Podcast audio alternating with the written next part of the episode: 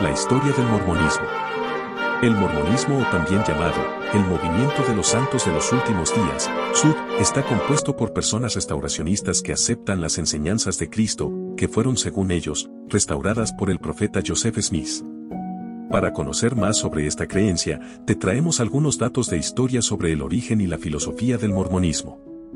Aproximadamente el 98% de los adherentes al movimiento Sud son miembros de la Iglesia de Jesucristo de los Santos de los Últimos Días, por lo cual normalmente cuando se usa el término mormones es para referirse a sus miembros, aunque el nombre correcto para los miembros de la Iglesia es santos. El término que se utiliza como mormones es por su creencia y su fe en el libro de Mormón. Se llaman a sí mismos cristianos.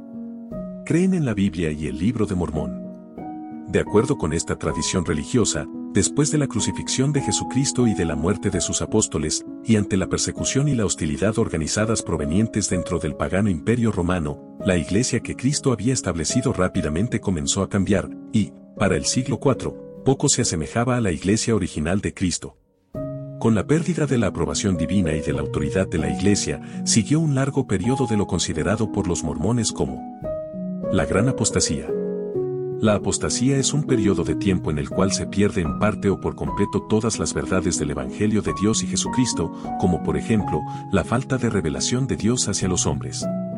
Los mormones afirman que, en la primavera de 1820, en el otro lado del mundo, Dios el Padre y su Hijo, Jesucristo se aparecieron a un joven de 14 años llamado Joseph Smith, lo que puso en marcha los acontecimientos que llevaron a la restauración de la antigua iglesia de Jesucristo en la tierra. Joseph Smith nació en 1805, en Charon, Vermont, situado en el noreste de los Estados Unidos. Más tarde se mudó con su familia a la comunidad rural de Palmira, Nueva York, donde, en 1820, se había producido un despertar religioso confundido por las afirmaciones conflictivas de las diversas religiones. Joseph acudió a la Biblia en procura de guía, y allí encontró un desafío, el de preguntarle a Dios, por sí mismo. Los mormones afirman que, en un bosque cerca de la granja familiar, Joseph se arrodilló a orar y, allí, en ese lugar apartado, Dios y su Hijo Jesucristo se le aparecieron al joven y le dieron instrucciones. Se le mandó que no se uniera a ninguna de las iglesias que existían y se le dijo que Dios restauraría a la tierra la iglesia que organizó originalmente Jesucristo con todas sus verdades y la autoridad del sacerdocio. Diez años más tarde, después de una serie de revelaciones y de apariciones a Joseph Smith y a otras personas, la Iglesia de Cristo, el nombre evolucionó durante la vida de Smith, se organizó oficialmente el 6 de abril de 1830, en Fayette, Nueva York. El mormonismo empezó con un pequeño número de creyentes en pueblos del oeste de Nueva York, Fayette, Manchester y Coulsville, llamándose Iglesia de Cristo. La iglesia se organizó el 6 de abril de 1830 como institución legal bajo el nombre de Iglesia de Cristo. Ya para 1834, las publicaciones iniciales de la iglesia la refería como la Iglesia de los Santos de los Últimos Días, y en 1838 Joseph Smith anunció que había recibido de Dios una revelación en la que oficialmente se cambiaría el nombre a la Iglesia de Jesucristo de los Santos de los Últimos Días. En las siguientes visiones se le habría indicado a Joseph Smith dónde encontrar unos antiguos registros escritos sobre planchas de oro, que contenían un compendio histórico de la América antigua. En tal compendio se afirmaba que un profeta llamado Mormón había resumido, hacia el año 344, los registros de los descendientes de un grupo de inmigrantes provenientes del reino de Israel que habían llegado navegando hasta América 600 años antes de Cristo y que habían dado origen en parte a los pobladores amerindios encontrados allí por los colonizadores posteriores. Smith dijo que Moroni, hijo de Mormón, escondió posteriormente las planchas en una colina, actualmente conocida como Cerro Chumoure, en el estado de Nueva York, y añadió que en 1823, el propio Moroni, en forma de ángel, se le apareció para decirle dónde estaban escondidas las planchas y que Dios quería que las tradujese. El libro incluye, también, el relato referente a la visita que Jesús de Nazaret habría realizado al continente americano después de su resurrección. El libro se publicó por primera vez como el Libro de Mormón en 1830 en inglés y hacia 1886 en español. Para fines de la década de 1830, William Lab y otros santos de los últimos días en puestos de liderazgo, acusaron públicamente a Joseph Smith de ser un falso profeta, dando como resultado una disensión en la iglesia. Muchas de estas personas luego volvieron a la iglesia aún bajo el liderazgo de Joseph Smith. Otros formaron nuevas iglesias alrededor de otros líderes. Después del asesinato de Joseph Smith a manos de una muchedumbre en Carthage, Illinois, algunos miembros del mormonismo con prominencia en la iglesia sostenían ser el sucesor legítimo de Smith, dando como resultado una crisis de sucesión. Gran parte del quórum de los doce apóstoles de la iglesia por revelación divina llamaron como profeta a Brigham Young, mientras que varios grupos apostataron y se dividieron creando así sus iglesias basadas en sus propias creencias. La crisis resultó en varias disensiones permanentes y confusión, así como en la ocasional formación de denominaciones religiosas, algunas de las cuales han dejado de existir. Hoy existen muchas organizaciones pequeñas de las ya mencionadas disensiones que se consideran como parte del movimiento de los santos de los últimos días, a pesar de que en la mayoría de los casos no se reconocen a las otras ramificaciones como valederas y llamadas por Dios por revelación. La gran mayoría de los santos de los últimos días pertenecen al mayor grupo, la Iglesia de Jesús de los Santos de los Últimos Días, quienes reportan más de 14,5 millones de miembros alrededor del mundo. La segunda denominación de más tamaño es la Ecuménica Comunidad de Cristo, quienes reportan 250.000 miembros. Los mormones se han encontrado con numerosas críticas desde sus comienzos. Es algo que les llama la atención, ya que según ellos, otros grupos religiosos no son tan perseguidos. Esta situación resulta paradójica a la iglesia mormona, ya que no se encuentran publicaciones mormonas en contra de otras creencias o religiones. Los miembros de la Iglesia de Jesucristo de los Santos de los Últimos Días afirman de manera inequívoca ser cristianos. Ellos adoran a Dios, el Eterno Padre, en el nombre de Jesucristo. Cuando se le preguntó en qué creían los santos de los últimos días, José Smith hizo ver que Cristo está en el centro. Los principios fundamentales de nuestra religión son el testimonio de los apóstoles y de los profetas concernientes a Jesucristo, que murió, fue sepultado, se levantó al tercer día y ascendió a los cielos. Y todas las otras cosas que pertenecen a nuestra religión son únicamente apéndices de eso. 1. En la actualidad, el quórum de los doce apóstoles reafirmó ese testimonio al proclamar, Jesús es el Cristo viviente, el inmortal Hijo de Dios. Su camino es el sendero que lleva a la felicidad en esta vida y a la vida eterna en el mundo venidero. 2. Sin embargo, en las últimas décadas algunas personas han afirmado que la Iglesia de Jesucristo de los Santos de los Últimos Días no es una iglesia cristiana. Las razones más frecuentes para tal afirmación son las siguientes. Los santos de los últimos días no aceptan los credos, las denominaciones ni formulaciones del cristianismo posteriores al Nuevo Testamento. La Iglesia de Jesucristo de los Santos de los Últimos Días no proviene de la línea histórica del cristianismo tradicional, es decir, los santos de los últimos días no son ni católicos romanos ni ortodoxos griegos ni protestantes. Los santos de los últimos días no creen que las sagradas escrituras estén integradas solamente por la Santa Biblia, sino que poseen un canon ampliado de escrituras que además abarca el libro de Mormón, Doctrina y Convenios y la Perla de Gran Precio. A continuación se examinan cada una de estas afirmaciones. Los santos de los últimos días no aceptan los credos del cristianismo posteriores al Nuevo Testamento. Los eruditos han reconocido desde hace mucho tiempo que el conocimiento que tenían los primeros cristianos sobre Dios cambió radicalmente a lo largo de los siglos. Las concepciones que tenían los primeros cristianos sobre Dios eran más personales, más antropomórficas y menos abstractas que las que surgieron más adelante a partir de los credos escritos en los siglos siguientes. La desviación ideológica fundamental que se produjo a partir del siglo II DC, tras perderse la autoridad apostólica, fue el resultado de mezclar conceptos de la doctrina cristiana con la filosofía griega 3. Los santos de los últimos días creen que la mezcla de la teología de los primeros cristianos con la filosofía griega fue un grave error. La más importante de las doctrinas que se perdió en este proceso fue la naturaleza de la Trinidad. El conocimiento de la verdadera naturaleza de Dios el Padre, de su Hijo, Jesucristo, y del Espíritu Santo fue restaurado por medio del profeta José Smith. Como resultado, los santos de los últimos días sostienen que Dios el Padre es un ser que tiene cuerpo, una creencia coherente con los atributos asignados a Dios por muchos de los primeros cristianos 4. Esta creencia de los santos de los últimos días difiere de los credos posteriores al Nuevo Testamento. Sean cuales sean las diferencias doctrinales que existan entre los santos de los últimos días y los miembros de otras religiones cristianas, las funciones que los santos de los últimos días atribuyen a los personajes de la Trinidad se corresponden en gran parte con las opiniones de otras personas en el mundo cristiano. Los santos de los últimos días creen que Dios es omnipotente, omnisciente y amoroso, y oran a Él en el nombre de Jesucristo. Reconocen al Padre como el principal ser a quien adoran, al Hijo como el Señor y Redentor, y al Espíritu Santo como el mensajero y revelador del Padre y del Hijo. En resumen, los santos de los últimos días no aceptan los credos posteriores al Nuevo Testamento, pero en su devoción y adoración religiosa diarias confían profundamente en cada integrante de la Trinidad, como lo hicieron los primeros cristianos. Los santos de los últimos días creen en un cristianismo restaurado. Otra premisa que se utiliza cuando se argumenta que los santos de los últimos días no son cristianos es que la Iglesia de Jesucristo de los santos de los últimos días no proviene de la línea tradicional de las iglesias cristianas actuales. Los santos de los últimos días no son ni católicos romanos ni ortodoxos griegos ni protestantes.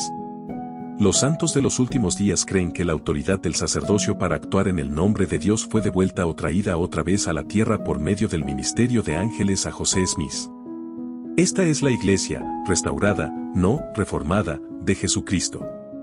La creencia de los santos de los últimos días en un cristianismo restaurado permite explicar por qué tantos santos de los últimos días, desde 1830 hasta el presente, son conversos provenientes de otras denominaciones cristianas. Estos conversos no tenían ni tienen la impresión de estar abandonando el redil cristiano, sino que simplemente están agradecidos por aprender sobre la iglesia restaurada de Jesucristo y por poder formar parte de ella, la cual creen que ofrece la plenitud del Evangelio del Señor y una iglesia cristiana más completa y plena en cuanto a lo espiritual, la organización y la doctrina. Los miembros de iglesias que se basan en credos a menudo suponen erróneamente que todos los cristianos han estado y deben estar siempre de acuerdo con un conjunto de creencias que se han mantenido estáticas y monolíticas a lo largo de la historia.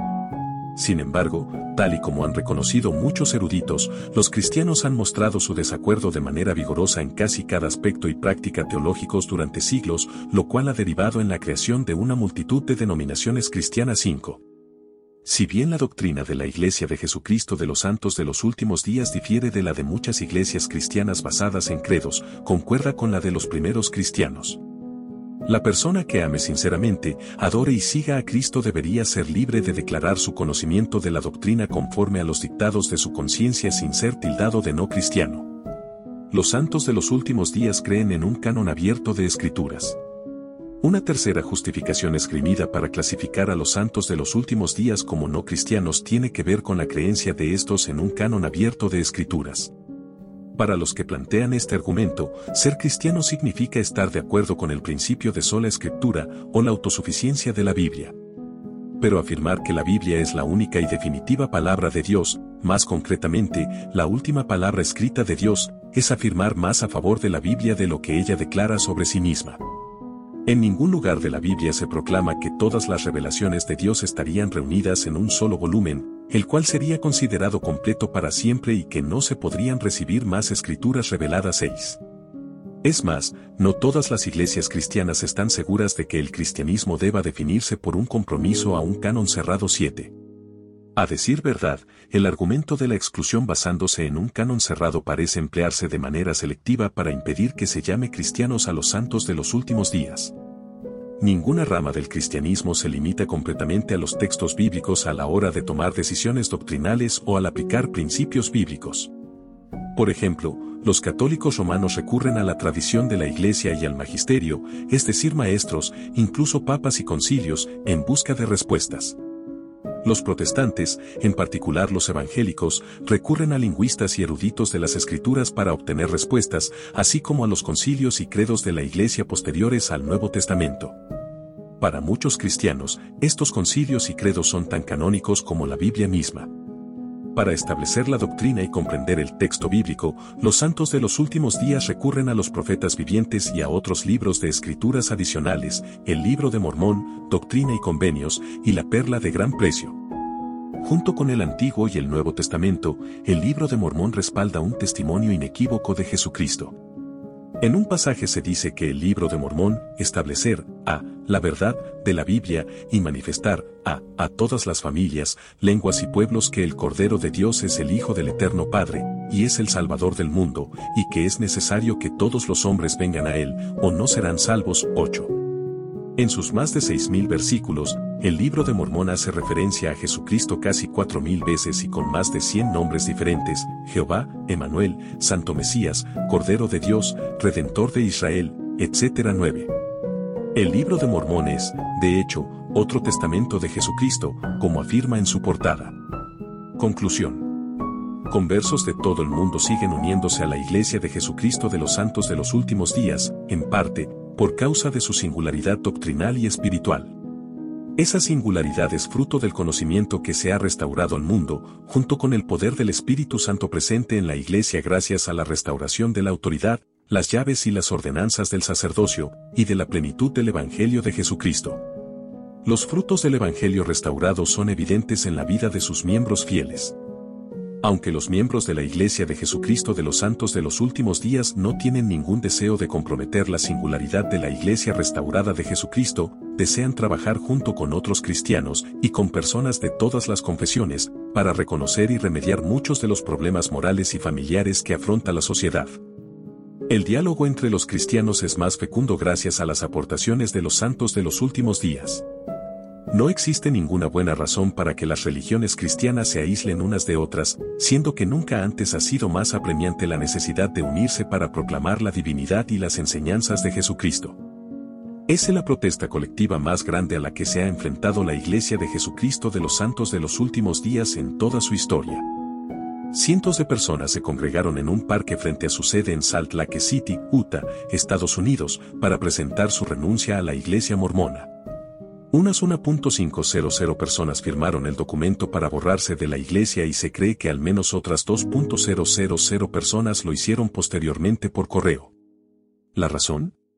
Un cambio de política en relación con los homosexuales, en particular con el matrimonio entre personas del mismo sexo. ¿Qué dice la normativa? Las nuevas reglas, que aparecen en un manual dirigido a los líderes de las 30.000 congregaciones mormonas de todo el mundo, establecen que los niños cuyos padres o cuidador principal tengan una relación homosexual no pueden ser bautizados hasta que tengan 18 años. Una vez cumplan esa edad, solo podrán ser bautizados y aceptados como miembros plenos de la iglesia si rechazan la homosexualidad, lo que implica repudiar o distanciarse de sus padres, demás. El manual indica que los mormones que estén casados con una persona del mismo sexo serán considerados apóstatas y serán sometidos a un consejo disciplinario que puede conducir a su excomunión. Dichos consejos disciplinarios se convocan para estudiar casos de mormones acusados de delitos como asesinato, violación o abuso sexual, o transgresiones como adulterio o apostasía. Las 40 esposas del fundador de los mormones y otros secretos de la religión. Uso interno. El manual no era un documento público pero se filtró a la prensa a principios de mes. Desde entonces, el rechazo a la normativa ha sido tan grande que los líderes mormones han salido a explicarla, alegando que los medios de comunicación y las redes sociales tergiversan la información.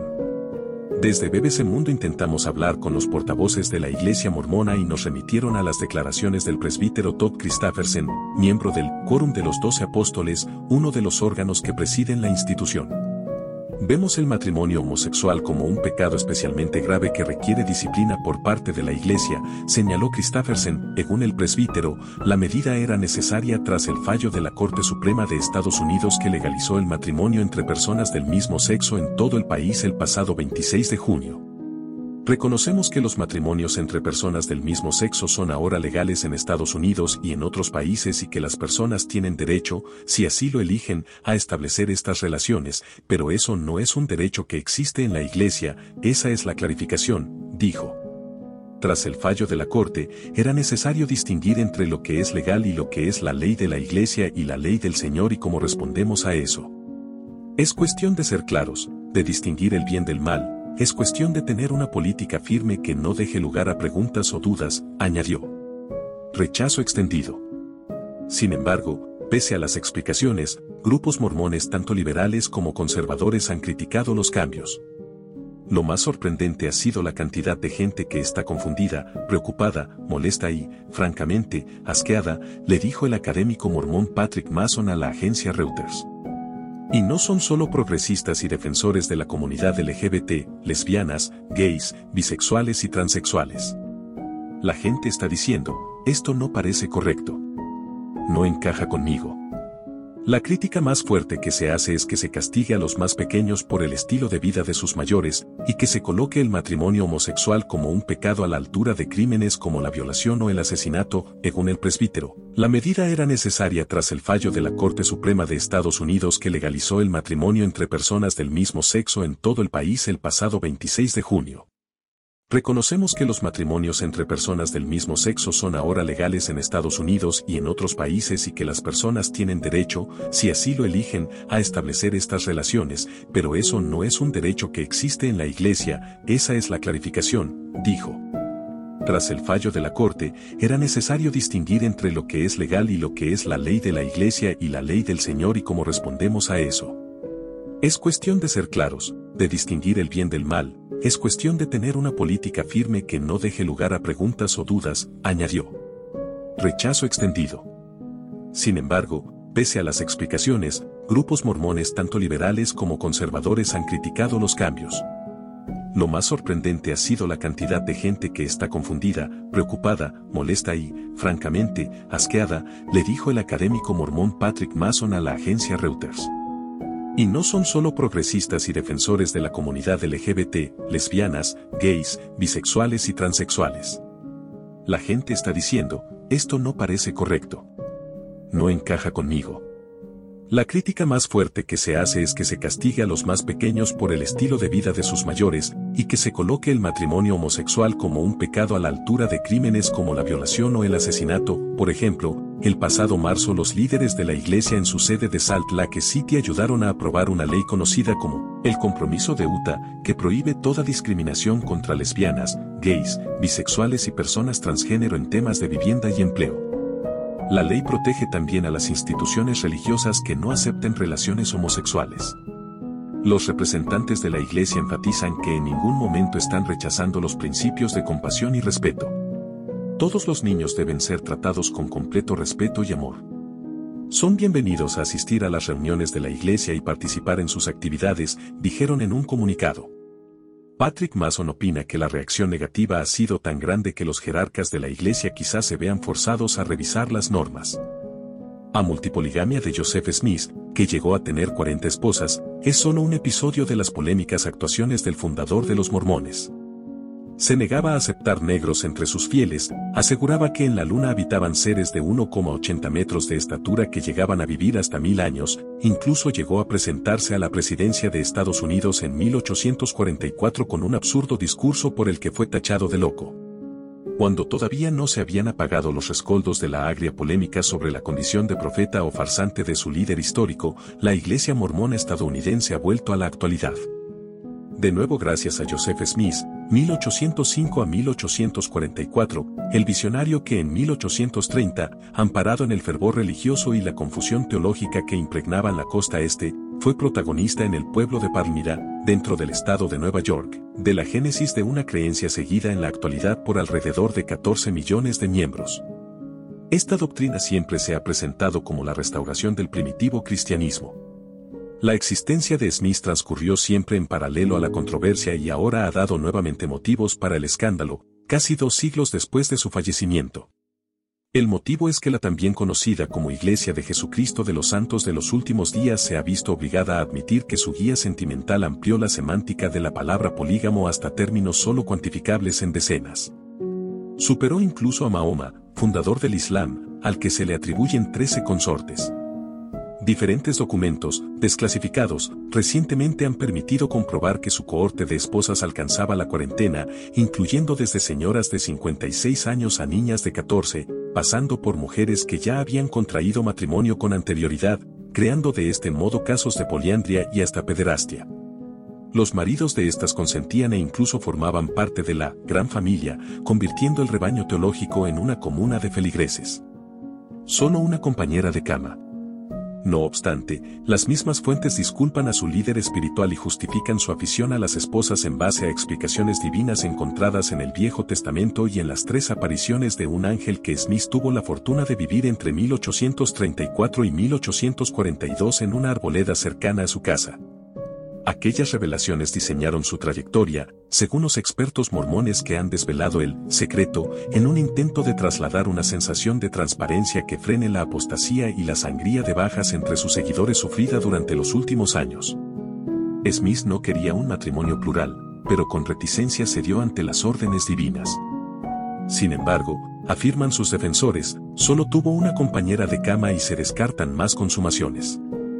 Eran compromisos destinados a la eternidad, después de la muerte. En la última de sus visitas, dicen los estudiosos, el mensajero de Dios llegó con la espada desenvainada y le amenazó con provocar destrucción a menos que obedeciera totalmente el mandato. Los argumentos para probar su inocencia y minimizar el escándalo también recurren a figuras bíblicas como Isaac, Moisés o Abraham, que también profesaban la poligamia. Más tarde se contradicen al valorar el aumento de nuevos feligreses que generaba la presencia de varias esposas en edad de procrear. Los mormones siempre han sabido integrar las familias polimaritales en su credo, aunque desde finales del siglo XIX la corriente oficial invitaba a la monogamia, poniendo como ejemplo al propio Smith, ya fallecido para entonces. La historia de su iglesia milenarista lo representaba siempre como un hombre felizmente casado con una sola mujer, su angelical esposa Emma. La pareja era venerada, representada por una estatua en la Plaza Temple Square en Salt Lake City, en Utah, donde se ubica la sede central de esta fe. Pero cálculos cuidadosos de la jerarquía eclesiástica mormona han realizado ahora este ejercicio de aperturismo y describen a su líder como vulnerador de la ley que él mismo promulgó y que combatía el matrimonio múltiple para evitar las constantes presiones que llegaban desde la Casa Blanca. De hecho, la legislación norteamericana de aquella época contemplaba la encarcelación de los polígamos y la confiscación de sus bienes. Un personaje controvertido. La noticia sobre la situación conyugal ha trascendido al mundo informativo en los últimos días, pero lo cierto es que la poligamia de Smith era ya conocida en círculos más especializados. De hecho, existía ya incluso un libro escrito por Brian C. Ales que analiza este fenómeno. De cualquier manera, la información, aunque no sea nueva, ha generado malestar entre el rebaño mormón al comprobar que su idolatrado pastor no era precisamente verdadero cumplidor de la doctrina que pregonaba en su Libro del Mormón, que afirmaba era una Biblia conservada por los indígenas, últimos restos de las tribus perdidas de Israel. Las revelaciones sobre Smith también han descubierto otras de sus controvertidas actuaciones, como su negativa a aceptar negros entre sus fieles y menos entre sus sacerdotes, un prohibición vigente hasta 1978.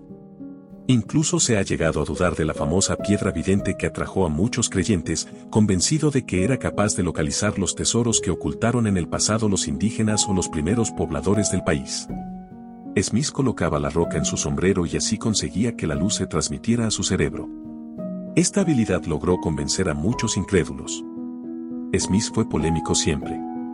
Se autoadjudicó la condición de profeta de Dios, receptor de mensajes directamente recibidos desde el cielo.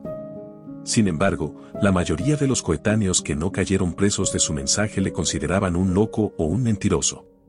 Por eso, pronto emigró a Ohio, Pensilvania, Missouri e Illinois, para establecerse finalmente en Utah, donde erigió su primer templo, creó comandos paramilitares para defenderse de los ataques de otras creencias y aplastar la disidencia.